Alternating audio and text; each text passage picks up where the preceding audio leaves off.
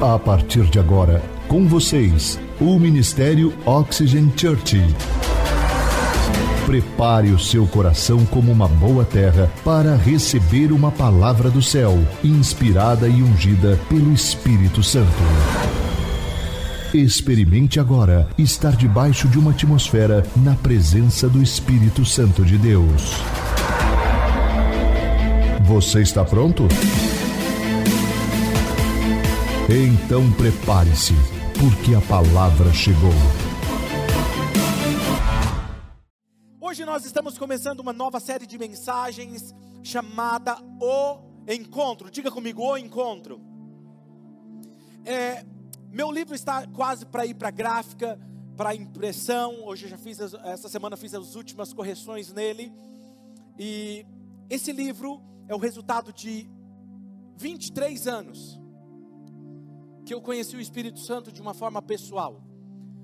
E, e agora eu estou tendo o privilégio, com a ajuda de um membro da nossa igreja que compartilhou, Eduardo, essa editora, e eles vão lançar o livro. E eu queria fazer uma série breve, de quatro semanas, sobre ele. Então eu queria compartilhar isso com vocês, para que vocês entendam o que te espera no livro, ok? E eu acredito que nessas próximas semanas nós vamos falar sobre a pessoa do Espírito Santo quem Ele é, como é o encontro com Ele e como se aprofundar e tornar íntimo esse relacionamento com Ele. Então vamos lá, nós estamos falando de encontro, ok?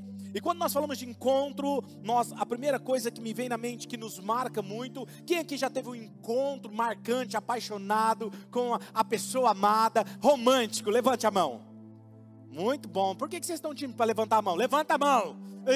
Isso aí, aquele que está. É porque eu sei, tem alguns solteiros me ouvindo aqui agora que estão tendo encontro, pastor. Não é? Em nome de Jesus, se não tem, filho, nós vamos orar para você ter um encontro, amém? E, e esses encontros apaixonados, eles nos marcam profundamente, nos marcam de uma forma única. Porém, essas histórias, de romance que impactaram a história, elas não começam nesses encontros.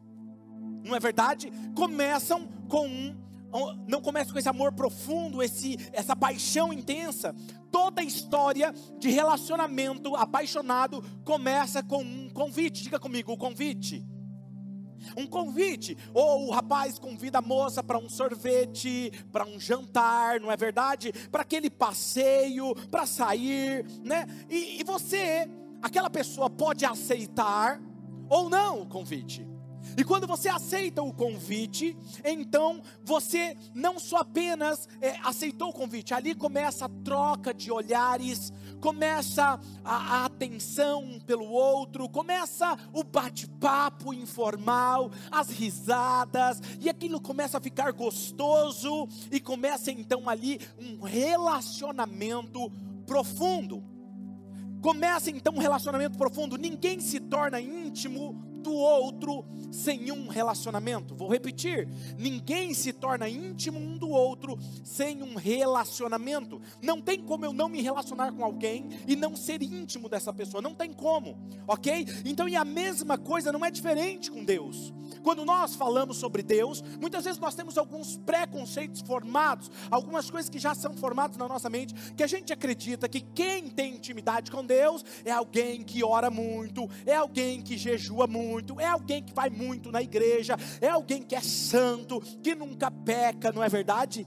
E na verdade eu quero quebrar alguns paradigmas com vocês sobre isso, que na verdade o que te torna íntimo é o relacionamento seu com Deus diariamente. Intimidade com Deus, ela é gerada por um relacionamento diário. E hoje eu quero conversar com vocês sobre um dos maiores convites da humanidade. Por isso o título da mensagem de hoje é o convite. Diga comigo, o convite. Enquanto eu orava essa semana sobre essa mensagem, quando eu escrevi essa mensagem aos pés do Espírito Santo, ele me disse que quem aceitasse esse convite entraria num nível mais profundo de relacionamento com Ele, onde Ele iria se revelar a essas pessoas de uma forma muito especial. E o que eu quero dizer para você é que existe um chamado vindo do coração de Deus. Um chamado intenso desde que Deus criou o ser humano no jardim do Éden. Há esse convite. Porque Deus não criou o ser humano por carência, Deus criou o ser humano por amor. Vou repetir: Deus não criou o ser humano por carência, mas Ele criou porque Ele amava e queria se relacionar com a sua criatura, de forma que tivesse um livre-arbítrio. E estudando a Bíblia de Gênesis a Apocalipse, um dos maiores temas tratados em toda a Bíblia é o desejo profundo do coração de Deus e a busca do ser humano por encontrar a Deus. E é um fato, Deus, Ele quer se aproximar de mim e de você, mais do que eu e você queremos nos encontrar com Ele. Então, se tem uma coisa que impede esse relacionamento, são muitas coisas, mas uma das é nós aceitarmos esse convite. Tiago capítulo 4, versículo 5, abra sua Bíblia ou aplicativo do seu celular na melhor versão que você gosta e leia comigo Tiago capítulo 4, versículo 5. Diz assim: Ou vocês acham que é sem razão que a escritura diz que o espírito que ele fez habitar em nós tem fortes ciúmes. A palavra interessante me chama a atenção esse texto, e eu gosto de citar esse texto, pois ele revela algo profundo sobre o coração de Deus aqui. A palavra ciúmes significa sentir saudades intensamente. Agora eu te pergunto: como é que você sente saudade de alguém com quem você nunca se relacionou? Não tem como. Você só sente saudades de quem, de alguém que você já esteve perto, de você, de alguém que você tinha uma amizade. E é sobre isso que esse texto está dizendo. É em vão que o Espírito que Ele fez habitar em nós tem saudades intensas. E o primeiro homem a conhecer o Espírito de Deus foi Adão. A Bíblia fala que Deus criou o homem, e ele ainda era apenas um boneco de barro. Quando Deus sopra em suas narinas, a Ruaiavé, para quem conhece um pouco de hebraico, a Ruaiavé significa o Espírito de Deus. E a primeira coisa que Adão vê quando o Espírito de Deus entra dentro dele e traz vida, ele abre os olhos e ele vê a Deus. A mesma coisa é quando o Espírito de Deus vem sobre nós e ele sopra sobre nós. A primeira coisa que ele faz é tirar os olhos de você mesmo e colocar os olhos e revelar quem Deus é.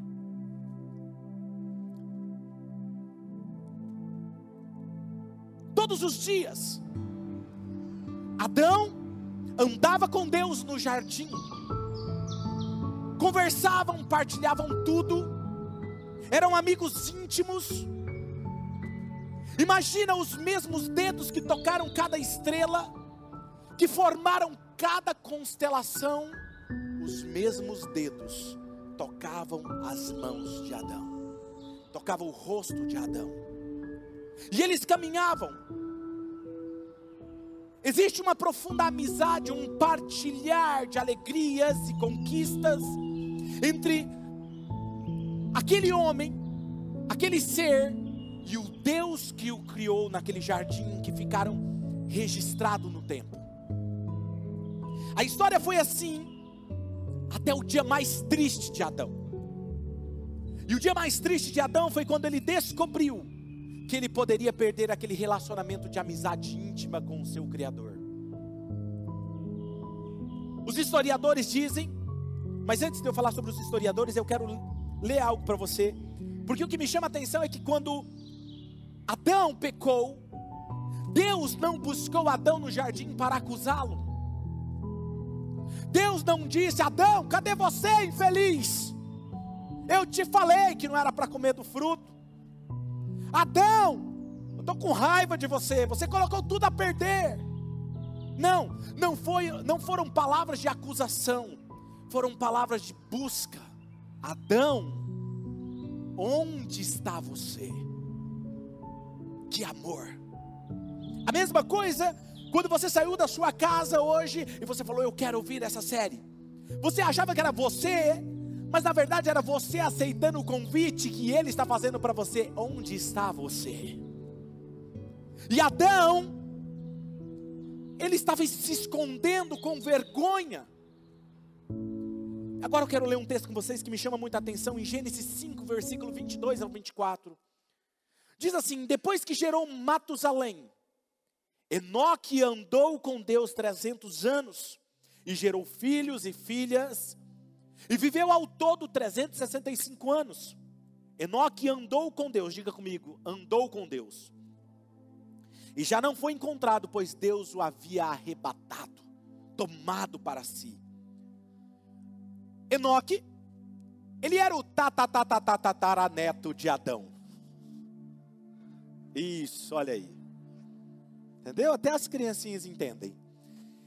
Ele era a sexta geração de Adão. E eu acredito que Enoque, de alguma forma, ele ouviu falar que Adão, o seu tatatatataravô, andava com Deus no jardim. Enoque, de alguma forma, ele ouviu as histórias que o Criador de todas as coisas andava com ele no jardim. E isso despertou uma fonte insaciável dentro de Enoque para saber mais. E ali começa uma busca insaciável dentro de Enoque. Eu acredito que era como se ele ouvisse um convite dentro do seu interior, do próprio Deus convidando ele. Não era só para Adão, é para todos.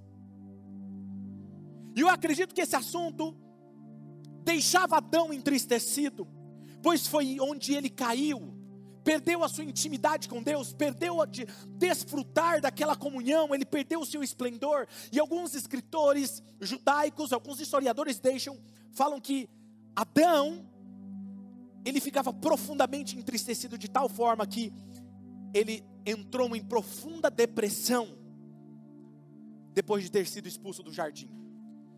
Esses escritos dizem que Adão e Eva sentavam-se em cavernas escuras sem poder um olhar para o outro com vergonha do que tinha acontecido. Mas Enoque não ia se intimidar com isso. Ele talvez sentou-se com Adão e falou: Eu quero ouvir um pouco. E começou a fazer perguntas para ele sobre o relacionamento. Como que era esse relacionamento? Talvez você deva estar se perguntando, pastor, mas como alguém pode falar com seu tatatatataravô? Adão, segundo a Bíblia, ele viveu 930 anos. Quando Enoque nasceu, Adão tinha aproximadamente 622. Estava na flor da idade. E aí eu imagino que Enoque, ao ouvir as ansiedades, as angústias de Adão, aquilo foi gerando nele uma fome, algo que começou a queimar dentro dele, no seu interior. Uma expectativa misturada com fé começou a arder dentro do seu interior, que talvez ele não sabia explicar. Enquanto Adão falava, ele brilhava os seus olhos, enquanto talvez Adão chorava ao contar e relembrar. Enoque ficava assim. Tipo, é possível. Uau, eu quero viver isso.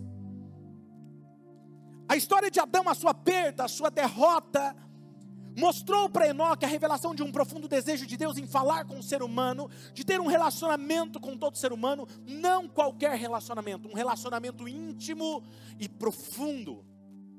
E os olhos de Enoque brilhavam enquanto Adão chorava e contava sua história, com o seu rosto enrugado e lágrimas correndo por sua pele, judiada já pelo tempo.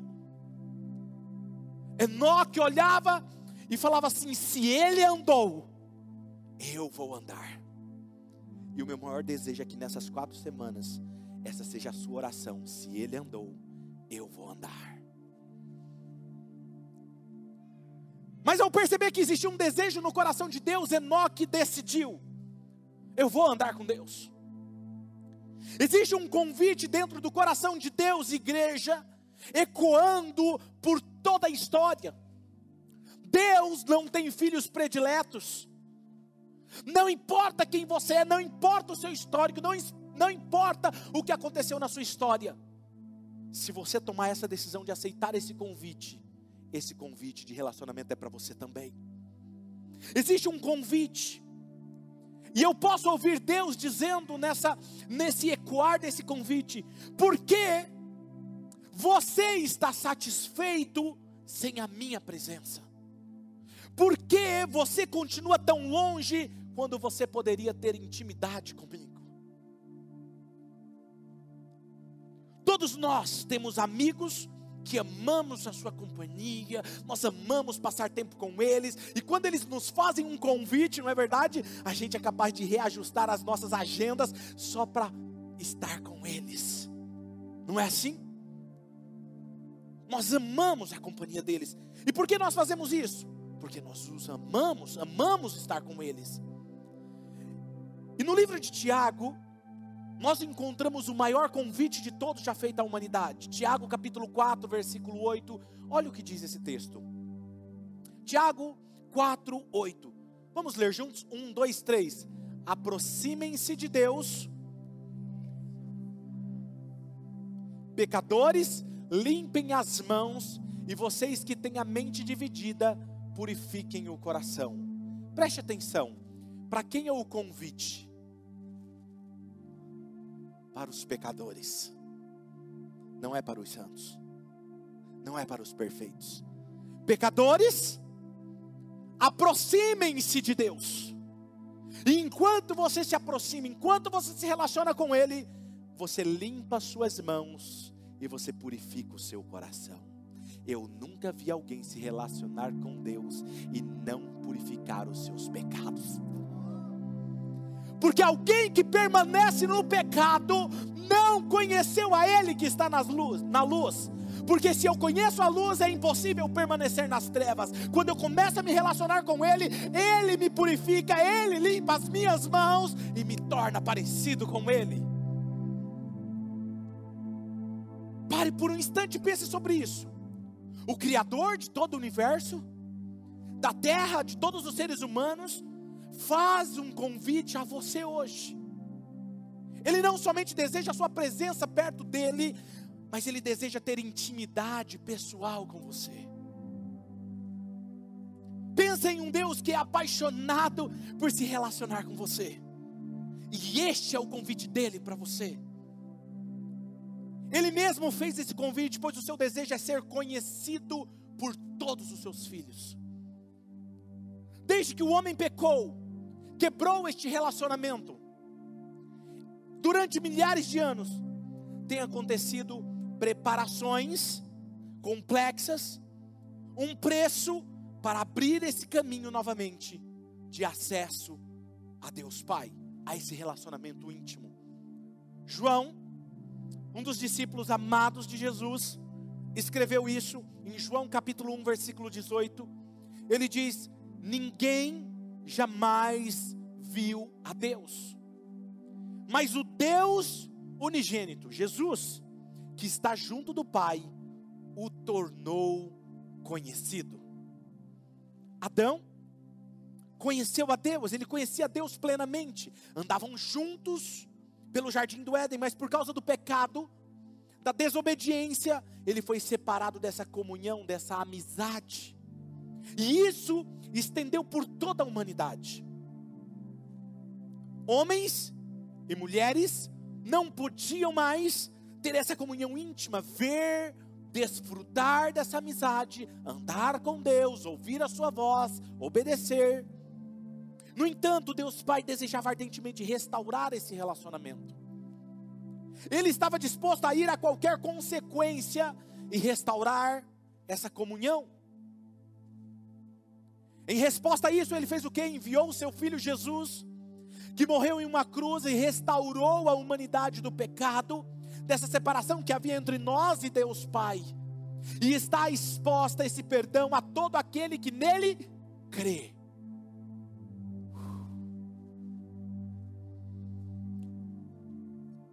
Porém, um detalhe importante é que essa amizade, essa comunhão, não tem sido pregada e experimentada na sua plenitude.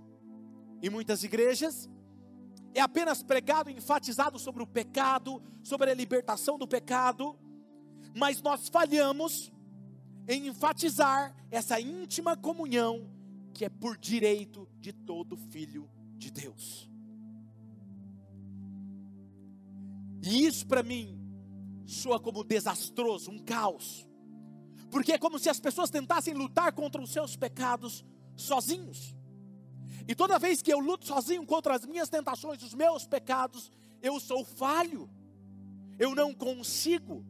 Mas com a ajuda do Espírito Santo, ele convence o homem do pecado, da justiça e do juízo. Quando nós não desfrutamos dessa intimidade, nós perdemos a oportunidade de conhecer a Deus plenamente. O que transforma você não é a sua ação de encontrar a Deus, mas o fato de Ele se encontrar com você todos os dias. Quando alguém se encontra com Ele, impossível não ser transformado. Acabei de conversar com o Sidney ali no, no backstage. Alguns de vocês talvez não conheçam, depois você pode pesquisar. Justin Bieber, Kanye West, um dos rappers famosos dos Estados Unidos, conheceram Jesus. E quando eles conheceram Jesus, alguém falou assim: Isso não é transformação, isso é balela, isso é por causa da fama. Hoje eles pregam em seus shows. E agora Marilyn Manson, um ex-satanista, entregou a vida para Jesus.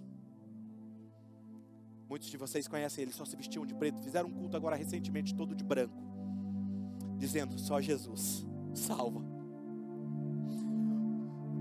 O que tem, que fascina, que encanta, que atrai, se chama Espírito Santo, aquele que foi enviado para estar comigo e com você. Nós aprendemos uma lição importante com Moisés. Moisés e o povo de Israel. O livro de Êxodo começa com os descendentes de Abraão sofrendo uma dura escravidão, sofreram durante 400 anos como escravos no Egito. E eles clamam a Deus em desespero, em arrependimento. E Deus envia um libertador chamado Moisés. E o que me chama a atenção nessa história é que, embora Moisés tenha nascido como hebreu, ele foi criado, ele escapou da escravidão e ele foi criado como neto de Faraó, na casa de Faraó.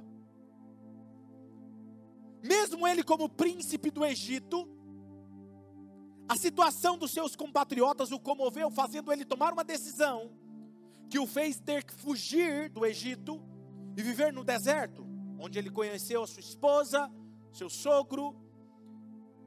E interessante que a saída do, de Israel do Egito é muito paralelo com a nossa saída da escravidão do pecado. O Egito, ele representa um sistema do mundo, assim como Israel representa um modelo de igreja. Não é difícil imaginar o quanto eles sofreram no Egito, não é verdade? Espancados, chicoteados, cheios de cicatrizes, comida, a comida deles era somente as sobras. Seus filhos sendo mortos por ordem de Faraó. Mesmo eles sofrendo toda essa crueldade, eles eram rápidos em esquecer.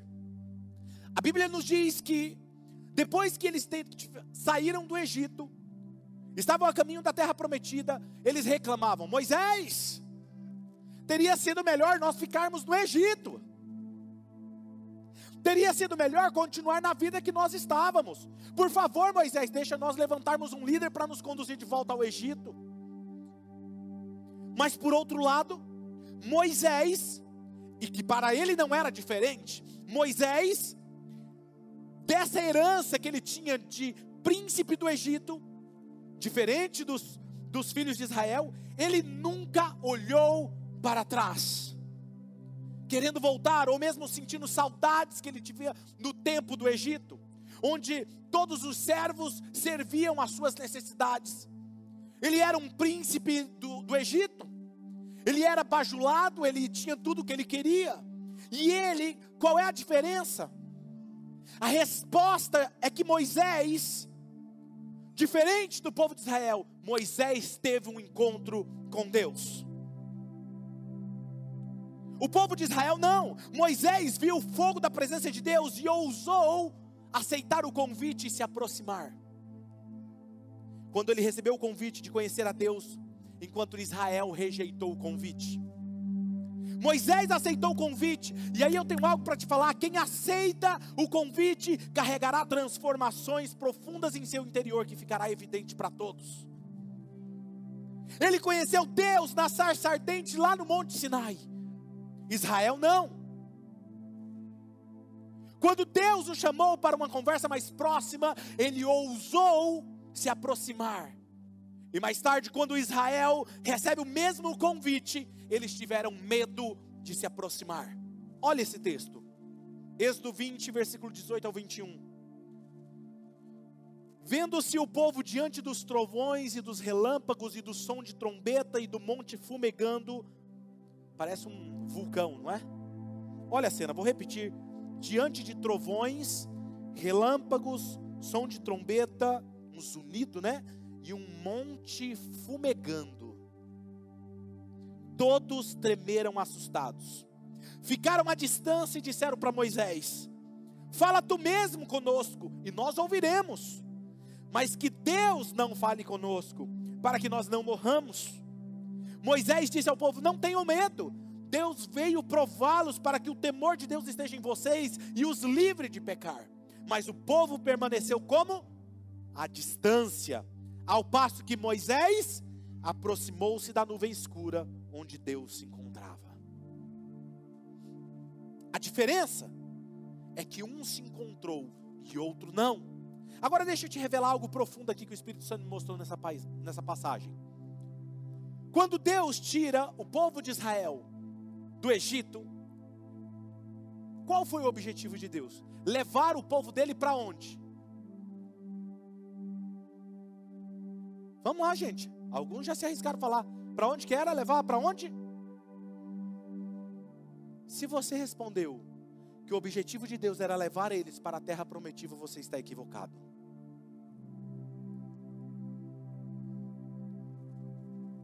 Você vai falar assim, então o que, que era?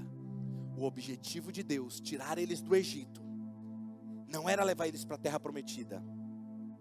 Olha só, era levar eles ao Monte Horebe ou ao Monte Sinai para eles conhecerem a Deus. Êxodo capítulo 7, versículo 16, olha o que o Senhor, o próprio, a, a boca de Deus disse: Disse-lhe, o Senhor, o Deus dos Hebreus, mandou-me dizer: Deixe ir o meu povo para prestar culto na terra prometida. Prestar-me culto no, mas até agora você não me atendeu. O objetivo de Deus era tirar eles dali, levar eles para conhecer Deus no monte. Por quê? Agora preste atenção. O pedido de Deus não era deixe o meu povo ir para habitar em uma terra que manda leite e mel. Não, porque Moisés iria levar eles para uma terra prometida, sem antes apresentar o Deus que o conduziria passo a passo à terra prometida. Se Moisés fizesse isso, escute, eles iriam amar mais a promessa do que aquele que deu a promessa. O que acontece em muitas igrejas é que eles enfatizam a promessa e se esquecem de apresentar o dono da promessa. E aí eles amam mais a promessa. Iriam amar mais as bênçãos do que amar aquele que é o abençoador. A terra prometida era consequência de conhecer a Deus era consequência de andar com Ele e obedecer a Ele. Tanto é que aqueles que obedeceram a Ele continuaram firmes, entraram na terra prometida. Mas quem desobedeceu no meio do caminho, ficou no meio do caminho, porque a terra prometida não é para qualquer um, a terra prometida é para quem anda com Ele. Talvez muitos de vocês estão buscando a terra prometida em alguma área da sua vida. Escute uma coisa: você está cansado, talvez entrou aqui cansado, exausto emocionalmente, de buscar algo e não encontra. Talvez você está buscando a coisa errada. Está na hora de você buscar aquele que conhece o caminho até a terra prometida. E quando você anda com ele, quando de repente você vai se deparar com a terra prometida, ops, a terra prometida. Mas é porque eu estava andando com alguém aqui me entendendo? Todos os que aceitam o convite e andam com ele encontrarão a terra prometida. Isaías capítulo 1, versículo 19 diz assim: Se vocês estiverem dispostos a obedecer, comerão os melhores frutos dessa terra. Se vocês estiverem o que, gente? Disposição. Diga disposição. Moisés mal podia esperar levar eles naquele lugar onde eles encontrariam Deus. É como uma mulher que casa com um marido, com o seu amado, mas por causa do seu dinheiro, por causa dos seus bens. O amor dela vai até onde ela é beneficiada.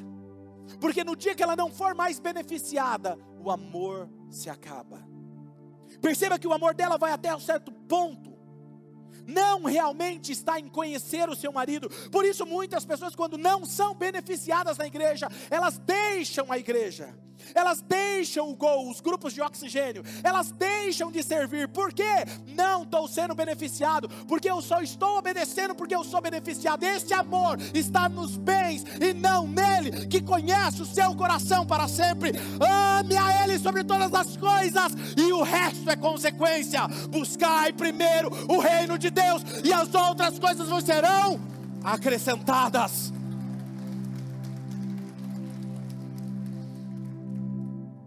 Quando Deus é encontrado, como Moisés experimentou, todas as promessas caem em perspectiva. Ele é muito mais maravilhoso do que qualquer outra coisa, inclusive as bênçãos. O principal objetivo de Deus em tirar os israelitas do Egito era que eles conhecessem, o amassem Êxodo capítulo 19, versículo 4, olha o que o próprio Deus diz: Vocês viram o que eu fiz no Egito? Como eu transportei vocês sobre asas de águia, e os trouxe para onde? Para junto de mim. Agora perceba esse desejo de um relacionamento profundo com seus filhos, não é só no Antigo Testamento. Efésios capítulo 1, versículo 17 diz: Peço que o Deus de nosso Senhor Jesus Cristo e glorioso Pai, dê a vocês espírito do quê? De sabedoria, de revelação e do quê? Do pleno conhecimento dele. João 17,3 diz: A vida eterna é esta, que te conheçam o único Deus verdadeiro e a Jesus Cristo a quem enviaste. A vida eterna é conhecer a Ele. Deus deseja que cada um dos seus filhos conheça Ele de forma profunda e íntima. Uau, isso é empolgante. A pergunta é: qual será a minha resposta e a sua resposta? Vejamos a história de Moisés, quando ele estava pastoreando as ovelhas do seu sogro no monte. Ele está lá pastoreando, talvez cantando uma música conhecida. Que música você acha que Moisés estava cantando? Não posso mais. Eu não vou me arriscar a demonstrar aqui, senão vão chamar eu para participar do louvor. Tiago vai ficar lutando, não quero. Tiago, puxa aí, meu filho, puxa a máscara aí, canta aí. Não posso mais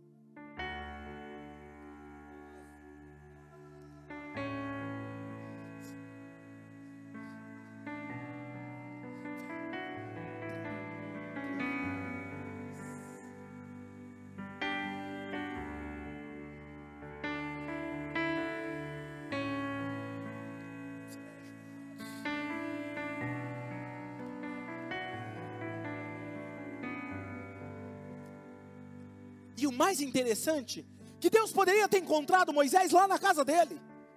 Poderia ter encontrado ele em qualquer outro lugar, não. Deus encontrou-se com Moisés no monte, onde não tinha ninguém. Está cheio de gente que quer estar no meio de um monte de gente, quer estar em vigília rodeado de gente orando, enquanto na verdade, quando Deus se encontra, Ele busca uma pessoa a sós com Ele. Aí ele para. O que, que é aquela sarça, aquele arbusto pegando fogo? e não se consome. O texto diz que ele chamou a sua atenção. Olha o Êxodo, capítulo 3, versículo 3 diz: Que impressionante, pensou. Por que a sarça não se queima? Vou o quê?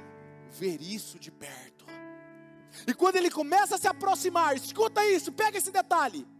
Quando ele dá um passo em direção àquele arbusto, Deus fala com ele. Por que, Deus não falou antes? Tiago diz o que? Chegai-vos a Deus e Deus se chegará a você. O convite já existe. Só depende de você dar um passo e aceitar o convite. Deus então fala com você. Ele estava lá, talvez ele poderia ir embora. E aqui, eu vi um negócio pegando fogo lá, eu nem vou olhar aquilo lá. Não, mas quando ele se aproximou, Deus falou: Moisés, tira a sandália dos seus pés e ali começa um relacionamento. E o que me chama a atenção é que ele não estava preocupado com as ovelhas, se elas iam dispersar, que ia acontecer alguma coisa, não, ele estava disposto a interromper a sua agenda e parar e atender o convite.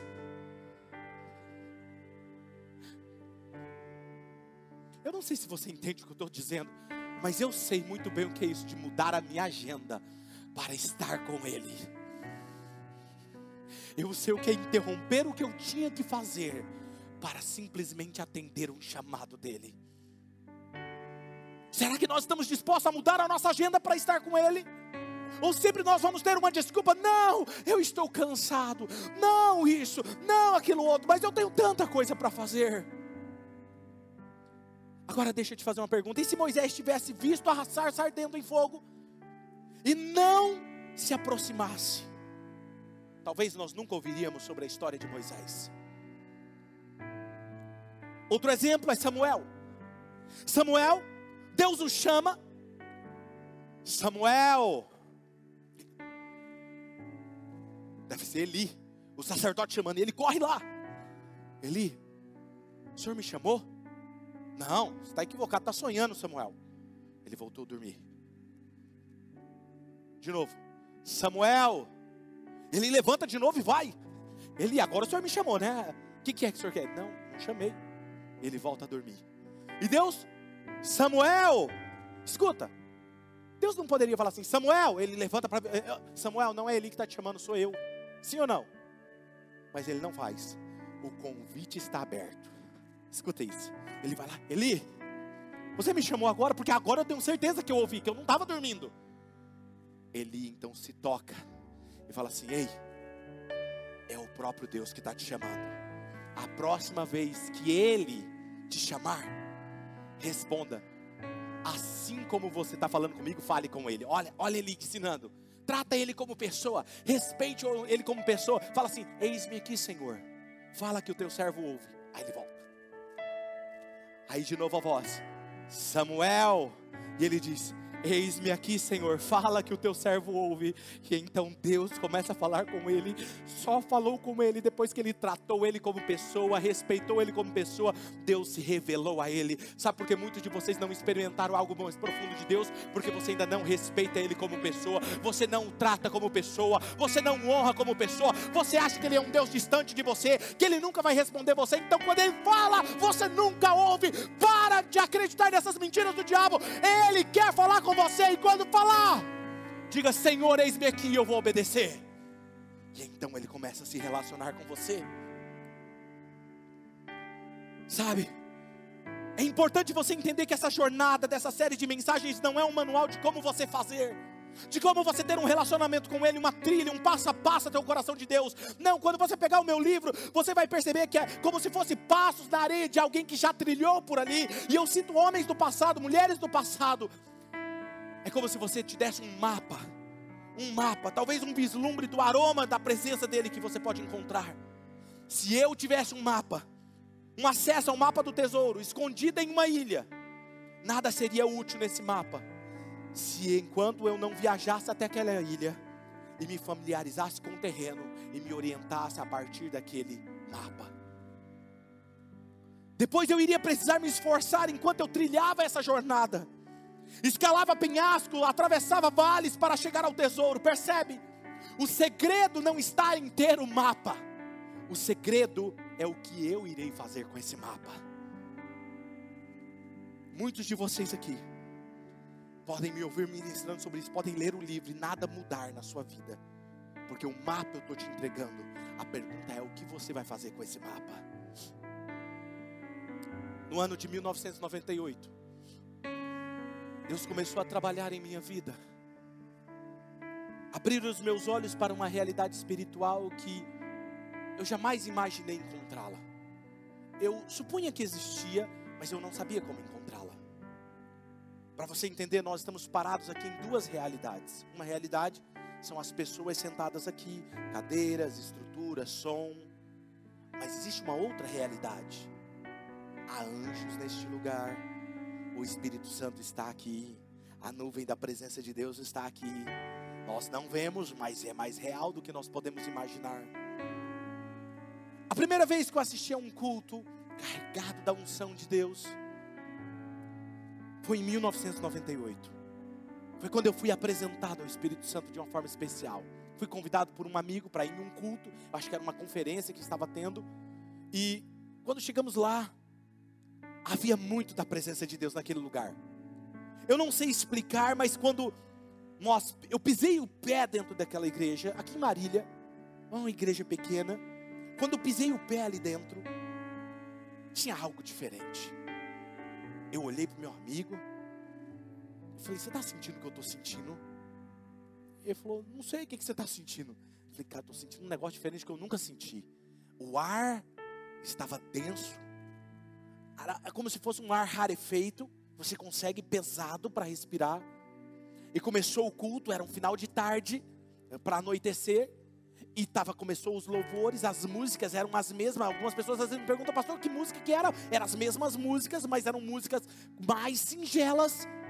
E eu lembro muito bem que os músicos choravam enquanto copiosamente enquanto tocavam aquela música simples, o guitarrista de joelhos chorava e cantava a mesma música. E eu falava, cara, o que está acontecendo nesse lugar? tinha algo, era como se algo estava prestes a acontecer. Eu sabia isso em meu espírito, mas eu não sabia o que era, e eu estava na expectativa.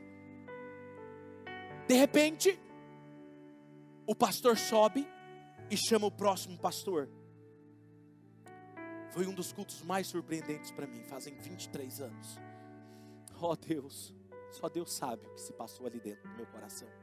Coisas marcantes. E aquele homem não era famoso não pregava em estádios, não tinham livros escritos, mas era um homem de pele parda, ele apenas pregava em igrejas. Eu ainda era muito jovem, eu era um membro comum, e para mim era mais uma reunião. Nessa época minha oração era raquítica, não passava de cinco minutos, eu ficava com o reloginho contando o tempo para ver se passava de cinco minutos. A minha leitura bíblica era cansativa, é cansativo quando você começa a estudar a Bíblia. Eu, era, eu tinha dificuldade. Eu não tinha aquela mente criativa da novela mexicana na minha cabeça ainda. Mas eu lembro que algo começou a acontecer ali. Aquele dia eu vivi coisas em meu espírito, coisas em meu espírito que eu vi. Senti coisas em meu espírito que nunca havia sentido antes. A partir daquele dia o Espírito de Deus começou a trabalhar em minha vida. E ele assumiu o microfone e ele disse assim: Hoje eu quero falar com vocês sobre o Espírito Santo. Aquela atmosfera estava carregada naquele lugar, mas quando aquele homem disse isso, parece que uma doce fragrância tomou conta daquele lugar, como eu nunca vi. Enquanto ele ministrava, os seus olhos, aquela voz forte, ele andava de um lado para o outro, parece que uma nuvem andava com ele. Ele ia para a direita, que ele ia com ele. Ele voltava para a esquerda, ia com ele. E aquilo começou a borbulhar dentro de mim. E eu olhava para aquilo e falava assim: É isso que eu quero. Eu, eu baixinho orava comigo mesmo e falava: É, é isso, cara, que incrível é isso. Se eu tiver que ser pastor, eu quero que seja assim.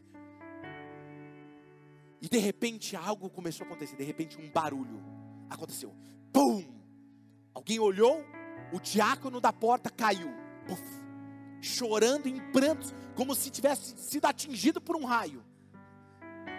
E alguém desesperado queria ir lá pegar o, o diácono chorando também. E aí o pastor, não, não, não, pode deixar, está tudo bem com ele, está tudo bem. Nesse dia eu vi pessoas sendo curadas sem que ninguém colocasse as mãos. Nesse dia eu vi o mover de Deus acontecendo. E eu sei quando eu comecei a perceber que ele estava caminhando para o final daquela ministração. Eu falei, cara, eu quero isso. E na minha cabeça era, eu preciso ser o primeiro a pegar isso. E eu estava sentado em um banco de madeira lá no fundo. Quando de repente eu percebi que ele estava caminhando para o final, eu saí correndo, pulando os bancos, cadeiras, saí tropeçando, gritando. E eu era tímido, gente. Pode parecer que não, mas eu sempre fui um cara tímido. Eu sou um cara tímido. E é, é uma luta, sabe? E quando eu corri lá na frente, eu fui o primeiro a chegar. E eu gritei: Eu quero isso! Me joguei no chão. E eu lembro que é como se ondas elétricas passassem por todo o meu corpo, eu não conseguia levantar, e eu comecei a chorar, porque eu tinha, eu cresci ouvindo uma mentira.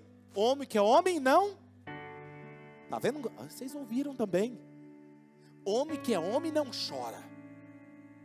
Eu aprendi isso, mas eu não conseguia, era incontrolável. Algo estava acontecendo e eu sabia que era aquele Deus sobrenatural que estava ali.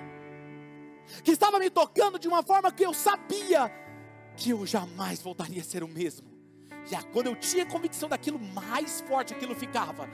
E ali eu tive minha primeira experiência marcante com o Espírito Santo. E eu comecei a me perguntar: onde estava o Espírito Santo? Porque nós cantávamos sobre o Espírito Santo na igreja, o pastor pregava, mas ninguém havia ministrado daquele jeito, dizendo que ele era uma pessoa, que ele queria conversar comigo, queria se relacionar comigo.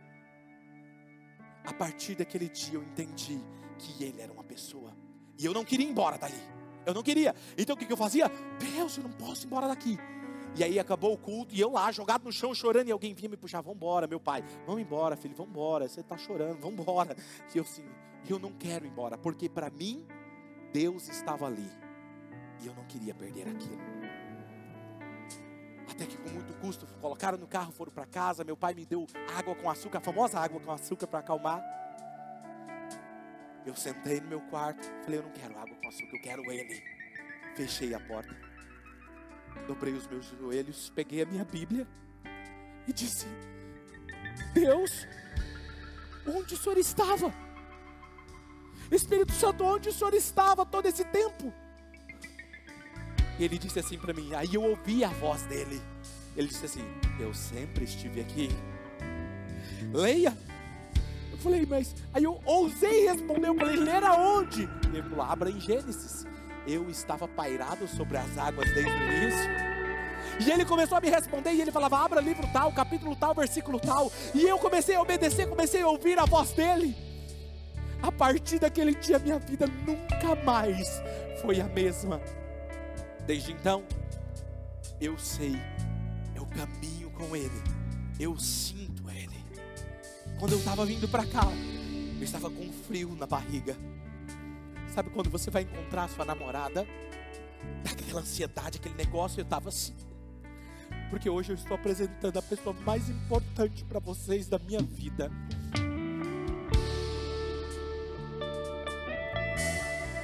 O que, que te mudou, pastor?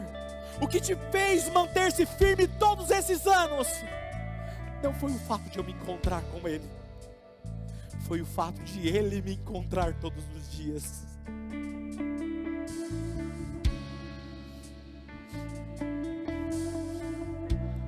Fazem 23 anos que eu o conheci de forma pessoal. E hoje eu sou grato a Deus porque as, as horas mais importantes do meu dia é quando sentamos e preparamos o sermão, quando conversamos sobre liderança, quando converso sobre a vida, quando desfrutamos juntos do dia a dia, é as melhores horas do meu dia. Daquele dia em diante eu aprendi que a diferença não está no que eu digo, mas no que ele faz não está na mensagem que eu preparo para pregar, mas quem unge a mensagem que eu vou pregar. Não está no pregador, mas quem unge o pregador. Ele está aqui. Está sendo feito um convite hoje. Feche os seus olhos.